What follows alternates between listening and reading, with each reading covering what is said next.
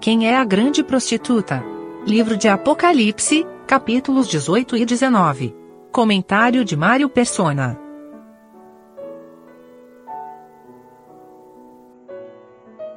Quando a gente lê esse final do capítulo 18, é interessante ler também o começo do capítulo 19, porque eu acredito que eles estejam intimamente conectados, as duas, as duas partes. Obviamente, na Bíblia não havia divisão por capítulos e versículos.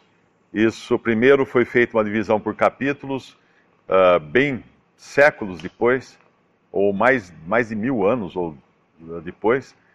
E finalmente alguém dividiu em versículos para facilitar a leitura. Então essa, esse versículo, esse trecho que começa no versículo, uh, na realidade, no versículo 18, quando fala que cidade é semelhante a esta grande cidade, e lançaram pó sobre as suas cabeças, clamaram, chorando, lamentando. A continuação disso vai no versículo capítulo 19, e depois dessas coisas ouvi no céu como uma grande voz de uma grande multidão que dizia: Aleluia, salvação e glória e honra e poder pertencem ao Senhor nosso Deus. Porque verdadeiros e justos são os seus juízos, pois julgou a grande prostituta que havia corrompido a terra com a sua prostituição, e das mãos dela vingou o sangue dos seus servos. E outra vez disseram: Aleluia, e o fumo dela sobe para todo sempre. E os vinte e quatro anciãos e os quatro animais prostraram-se e adoraram a Deus, assentado no trono, dizendo: Amém, Aleluia. E saiu uma voz do trono que dizia: Louvai a nosso Deus, vós todos os seus servos, e vós que o temeis, assim, uh, pequenos como grandes, e ouvi como a, vo como a voz de uma grande multidão, e como, a, a, a como que a voz de, de muitas águas, e como que a voz de grandes trovões, que dizia Aleluia, pois já o Senhor, Deus Todo-Poderoso, reina. Uh, por, que, por que ler em conjunto essas duas partes aqui? Porque no final do capítulo 18 nós vemos o mundo lamentando a, a queda da grande Babilônia. Aquilo que, por um momento, uh, foi a expressão do testemunho de Deus na terra, no sentido da expressão exterior, que é a cristandade que nós conhecemos, que, conhecemos, que já existe hoje, e que em outro momento ela, ela passou a dominar sobre os reis da terra, porque a, a Babilônia, a grande meretriz, ela está montada numa besta. No, no capítulo um pouco antes, aí nós vimos que ela, ela aparece montada, assentada sobre muitas águas e também montada sobre a besta. Ou seja, ela tinha tanto domínio sobre as populações, as pessoas, os leigos, como também domínio sobre os governos, sobre os, os mandantes desse mundo. Mas aí, ela, ah, depois do arrebatamento da igreja, ela é derrubada dessa besta e as suas carnes são comidas, como nós já vimos no capítulo 17, eu acredito que seja. E agora aqui eles lamentam, porque eles perceberam que perderam uma grande companheira nesse mundo. Os, os mercadores da terra, no versículo uh, ah, 19 em diante, aqui os, um pouco antes falou dos marinheiros, mercadores e tal, eles estão eles tristes agora. Eles estão tristes. Ai, ai daquela grande cidade, no versículo 19, uh, ah, na qual todos os que tinham naus no mar se enriqueceram em razão da sua opulência, porque numa, numa hora foi assolada. Alegra-te sobre ela, ó céu, e vós, santos apóstolos e profetas, porque já Deus julgou a vossa causa quanto a ela. Então a, a conexão é que enquanto o mundo lamenta agora tudo que eles perderam em, em, termos, de, em termos materiais pela queda da grande cidade, os verdadeiros salvos se regozijam. E a gente vê esse regozijo também nos céus, quando fala no capítulo 19, versículo 2, verdadeiros justos são os seus juízes, pois julgou a grande prostituta. Aqui no, no capítulo 18, nos últimos versículos, fala que não haveria mais voz de, de arpistas, de músicos, de frauteiros, uh, de uh, trombeteiros, nem o artífice de arte alguma se achará mais em ti. Nós sabemos que um dos maiores depositários de, de depósitos de arte do mundo é hoje o Vaticano. Dificilmente se encontra uma concentração tão grande de obras de arte, de riquezas uh, artísticas quanto o Vaticano.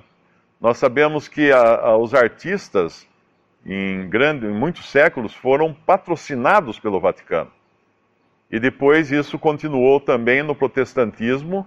Uh, muitos artistas, muitos escritores, muitos músicos patrocinados pelo sistema religioso. Até hoje nós vemos música cristã patrocinada pelos sistemas religiosos, mas isso tudo acaba de repente e há tristeza no mundo por causa disso.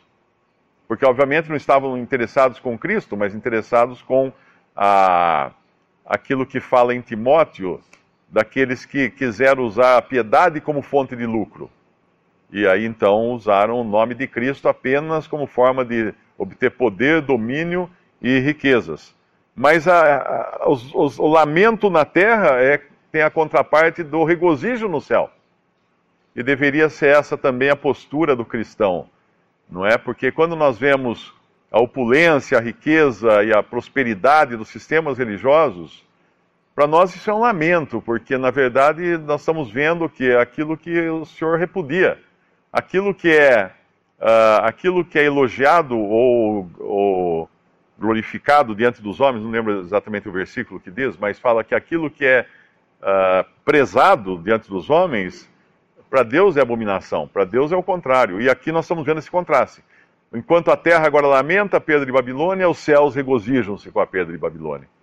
Hoje, enquanto nós lamentamos a ruína da cristandade que partiu para esse lado de Babilônia, para esse lado de grande meretriz, de, de, de trair o seu noivo, o, o, mundo regozija, porque vê, isso, vê nisso grandes oportunidades, vê isso um crescimento, vê opulência, vê tanta coisa.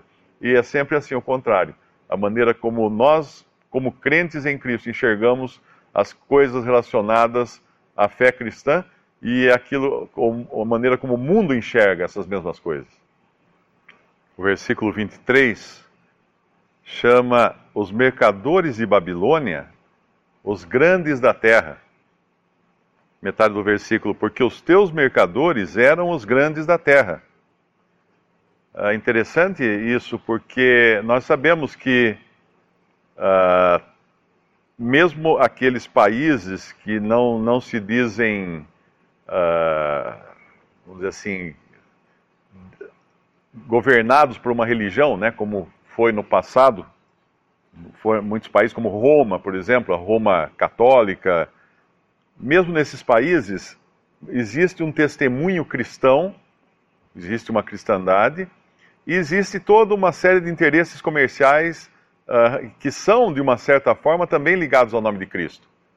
Basta ver que quando houve a guerra, a invasão do Iraque, o presidente dos Estados Unidos declarou que aquilo era uma guerra santa, porque estaria combatendo os ímpios muçulmanos e coisas desse tipo.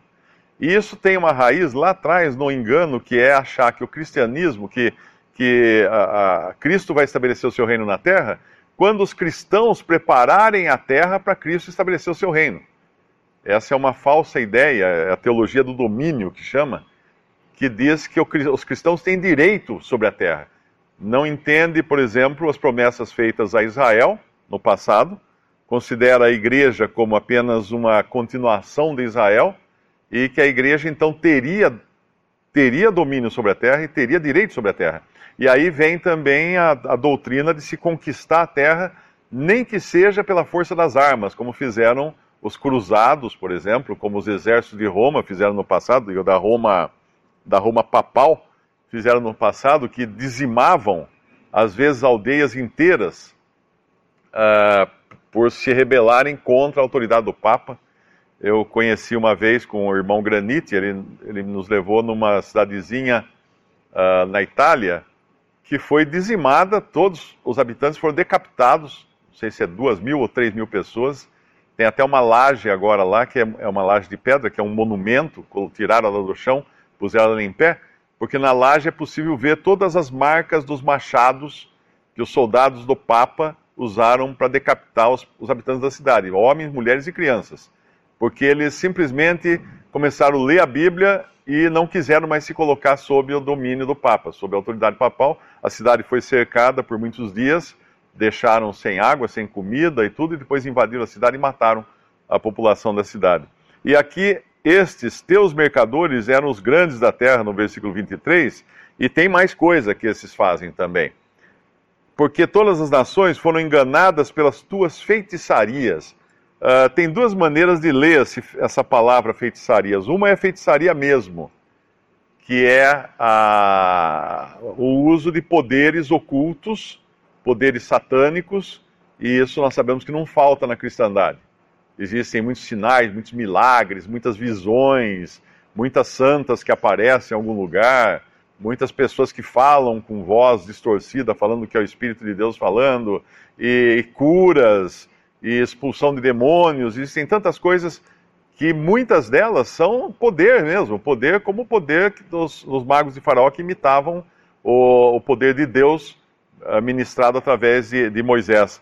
Então tem a feitiçaria sim, demoníaca, mas também essa palavra pode ser interpretada eu acho que no grego é alguma coisa a ver com farmácia ou farma, farmacopeia, alguma coisa assim.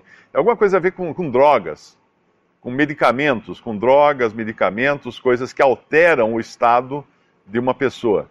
Então pode também ser feita essa leitura, que haveria por trás disso todo o mercado que faria com que as pessoas perdessem o seu controle próprio e outros pudessem dominar sobre ela.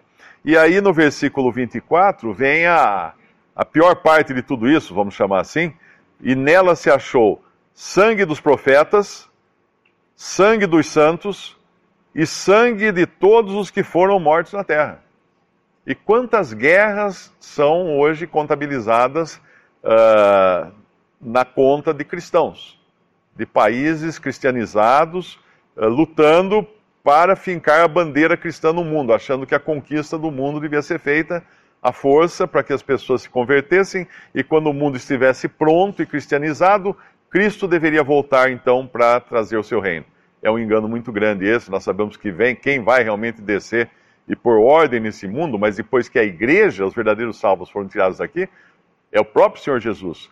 Não são os cristãos que vão cristianizar o mundo. O evangelho vai ser pregado, mas não vai mudar o, o status do mundo com isso o mundo vai continuar sendo inimigo de Cristo. Se não fosse assim, o Senhor não diria aos seus discípulos: Não rogo pelo mundo, porque ele iria então rogar pelo mundo, para que o mundo então melhorasse, se convertesse, se arrumasse. Mas o Senhor falou: Não rogo pelo mundo, porque ele sabia muito bem que nada iria mudar a tendência do, do mundo e nem sua inimizade contra Deus. E a, a morte, o sangue de todas essas pessoas será colocado em conta justamente desses que um dia se denominaram cristãos e usaram o nome de Cristo para exercer seu poder na terra, não autorizados por Cristo e nem para a glória de Deus, mas para a sua própria glória. A linhagem de Caim foi primeira em vários aspectos. Caim foi o primeiro homicida do mundo. Ele poderia conquistar um prêmio, né, por ter sido o primeiro homicida. Mas não só isso, ele foi o primeiro a construir uma cidade. A primeira cidade que é citada na Bíblia é a cidade que Caim construiu. Ele foi o primeiro a dar um nome uh, de um ser humano a uma cidade ou a uma coisa construída pelo homem. Depois dele, ele teve uh, um dos seus descendentes, é Lameque, que foi o primeiro polígamo na Bíblia. O primeiro homem a querer mais de uma mulher para si. E é no versículo 19: tomou Lameque para si duas mulheres. Daí então vem os seus descendentes, vem Jabal, que foi o pai ou o primeiro dos que habitam em tendas e tem gado. Aqui nos fala da produção uh, agrícola, agora em escala maior, né, obviamente. O nome do seu irmão era Jubal, o pai ou o primeiro dos que tocam harpa e órgão, no versículo 21 de Gênesis 4. Exilá também teve a Tubal Caim, mestre de toda a obra de cobre e de ferro, e a, e a irmã de Tubal Caim foi Naamá. Aqui vem a tecnologia, então, que foi também uma, uma. teve o seu início nos descendentes de Caim. As artes e a tecnologia. E aí Lameque, ele, ele tem uma característica interessante também, porque ele menciona Caim. Disse Lameque no versículo 23, as suas mulheres hadas de lá, ouvi a minha voz, vós mulheres de Lameque, escutai o, que, o, o meu dito, porque eu matei um varão por me ferir, e um mancebo por me pisar. Porque sete vezes Caim será vingado, mas Lameque setenta vezes sete. O que é isso? Deus prometeu que quem tocasse em Caim, no versículo 15, qualquer que matar Caim, sete vezes será castigado. Porque Caim tinha matado seu irmão. E é por motivo torpe, vamos chamar assim, não é? Mas agora Lameque matou dois homens por motivos que ele considera que não, não são torpes. Um, um o feriu e o outro pisou nele. Então ele tem razão de matar, ele acha na cabeça dele, né? Então, se Caim sete vezes será vingado, ele merece ser vingado setenta vezes sete. Uh, 70 vezes, né? Uh, 70 vezes sete, ele fala. Ou seja, ele, ele se considera numa proteção maior ou numa capacidade maior de vingança se alguém atentar contra ele. Aqui, aqui vem então o homem na sua arrogância de achar que tem direitos, de achar que ele pode passar incólume a qualquer crime. Ele pode praticar um crime porque o outro praticou um e vai ser vingado sete vezes, então eu mereço ser vingado mais vezes. Às vezes a gente lê isso aqui como se fosse um castigo que ele fosse receber, né? 70 vezes 7. Mas não, é, é a, a, ele acha que ele tem o direito de 70 vezes 7 vezes ser vingado por causa dos crimes que cometeu. E aí a, a linhagem vai quebrar totalmente uh, no versículo 26, quando fala do nascimento de Sete, e aí se começou a invocar o nome do Senhor, no versículo 26. E ainda que isso aqui possa ser uma brisa de, de, de frescor para falar assim, puxa, então agora a coisa vai, agora os homens realmente vão uh, andar em temor de Deus e vão adorar Deus mas aí a gente vê logo depois do capítulo 5, que fala da genealogia de todos aqui da linhagem de Sete, o que acontece no capítulo 6, nós vamos ver que Deus vai precisar destruir toda a raça humana, porque toda a raça humana se corrompeu. Não apenas aquela linhagem uh, de Caim, mas ela acabou se mesclando também com a linhagem de Sete. E não só isso, mas, uh, no meu entender, anjos caídos tomaram mulheres para si e criaram uma raça híbrida. E, obviamente, uma tentativa de Satanás de corromper a semente humana, que era aquela que tinha sido prometida para pisar na cabeça da, da serpente. Porque se Satanás corrompesse a semente humana com uma mescla como essa raça híbrida de gigantes, uh, não haveria um para Deus poder tirar uh, o Salvador do mundo para pisar a cabeça da serpente, um, um descendente de mulher que não estivesse corrompido, por assim dizer, por essa raça híbrida. Então, é, quando a gente vê o que Deus vai fazer no final, a gente só pode falar assim: ele é justo realmente. Não, não tem como alguém dizer que não, que Deus agiu com injustiça, de maneira alguma. Então, quando nós vemos o céu se regozijando no capítulo 19 de, de Apocalipse, uh, é porque no céu, esses que estarão no céu, todos os santos de todas as eras, vão entender realmente essas coisas e vão saber que Deus foi justo em todas as suas, todos os seus atos. A sabedoria é justificada pelos seus filhos. Tem uma passagem que fala no Evangelho. Ah, é fácil reconhecer uma pessoa que tem temor de Deus e uma pessoa que não tem temor de Deus. Uma pessoa que tem temor de Deus irá justificar a Deus em todos os seus atos, em todos os seus desígnios, mesmo aquilo, aqueles que ela não entender, ela vai dizer: não, Deus deve ter uma razão para ter feito isso. E o que não tem temor de Deus vai julgar Deus. Julgar de acordo com que parâmetro? Pela sua própria sabedoria, pelo aquilo que ele, ele acha justo, porque ele se acha justo.